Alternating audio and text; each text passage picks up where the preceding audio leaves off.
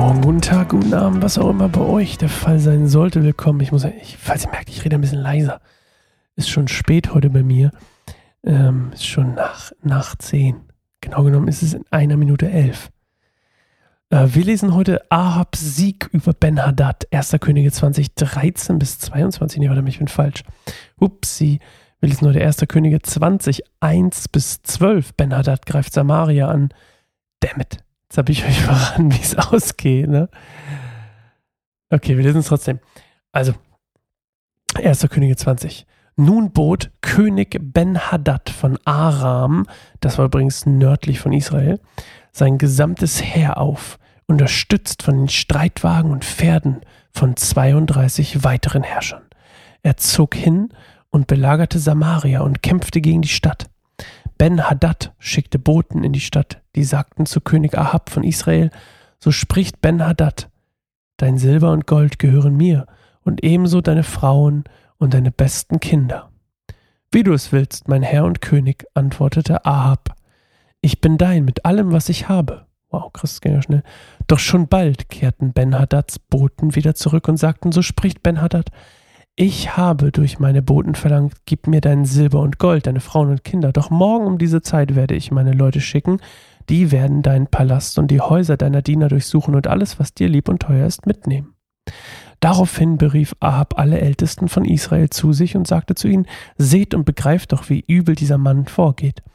Als er von mir verlangte, meine Frauen und Kinder und mein Gold und Silber an ihn auszuliefern, habe ich mich nicht geweigert. Gib ihm auf keinen Fall mehr, wenn er noch etwas verlangt, rieten ihm die Ältesten und das ganze Volk. So ließ Ahab den Boten Ben-Hadads ausrichten, sag meinem Herrn, dem König, ich gebe dir alles, was du beim ersten Mal von deinem Diener verlangt hast. Aber auf diese letzte Forderung kann ich nicht eingehen. Mit dieser Antwort kehrten die Boten zu ihm zurück.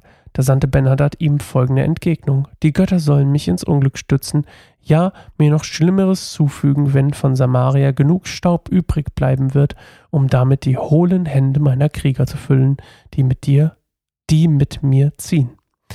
Der König von Israel ließ ihm antworten, sagt ihm, ein Krieger, der sich noch zum Kampf rüstet, sollte nicht prahlen wie einer, der die Rüstung bereits ablegt.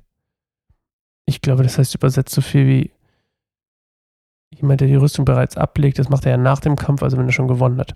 Diese Antwort erreichte Ben-Hadad und die übrigen Könige, während sie sich in ihren Zelten betranken. Macht euch zum Kampf bereit, befahl Ben-Hadad seinen Untergebenen. Also griffen sie die Stadt an. Anscheinend leicht alkoholisiert. Okay, wie ihr merkt, kleiner Sprung hier. Ähm, Ahab ist der, ich weiß nicht genau, ob ich das erzählt habe. Ja, doch, ganz am Anfang, ne? Also Ahab ist ja dieser sündige König von, von Israel, also dem nördlichen Königreich. Ähm, Nochmal ganz kurz das Setting. Im Süden ist Juda, das ist quasi der südliche, südliche Königreich Israels sozusagen, wenn man will, vom ursprünglichen Israel.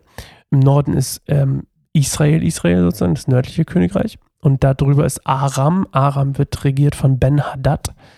Und ähm, der will Samaria einnehmen also quasi die Hauptstadt von nördlichen Königreich.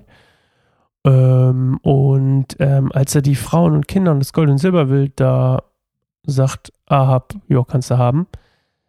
Und als er dann seine, das finde ich so ein spannendes, dann schickt er ihn nochmal und sagt, alles, was dir lieb und teuer ist, sollt ihr auch noch mitnehmen. Also die Frauen und Kinder und das Gold und Silber ist ihm nicht lieb und teuer, aber irgendwas, was noch in seinen Palästen und Häusern ist. Vielleicht Götzen oder so. Naja, auf jeden Fall sagt er dann, nee, das kannst du nicht haben. Und dann, ähm, ja. Jetzt sind wir quasi vor der Schlacht. Also vor der nächsten, vor der kurz, nächste Folge ist dann die Schlacht. Es gibt, wird dreimal eine Schlacht von Ahab und Ben-Hadad geben. Ähm, also dem König von Aram.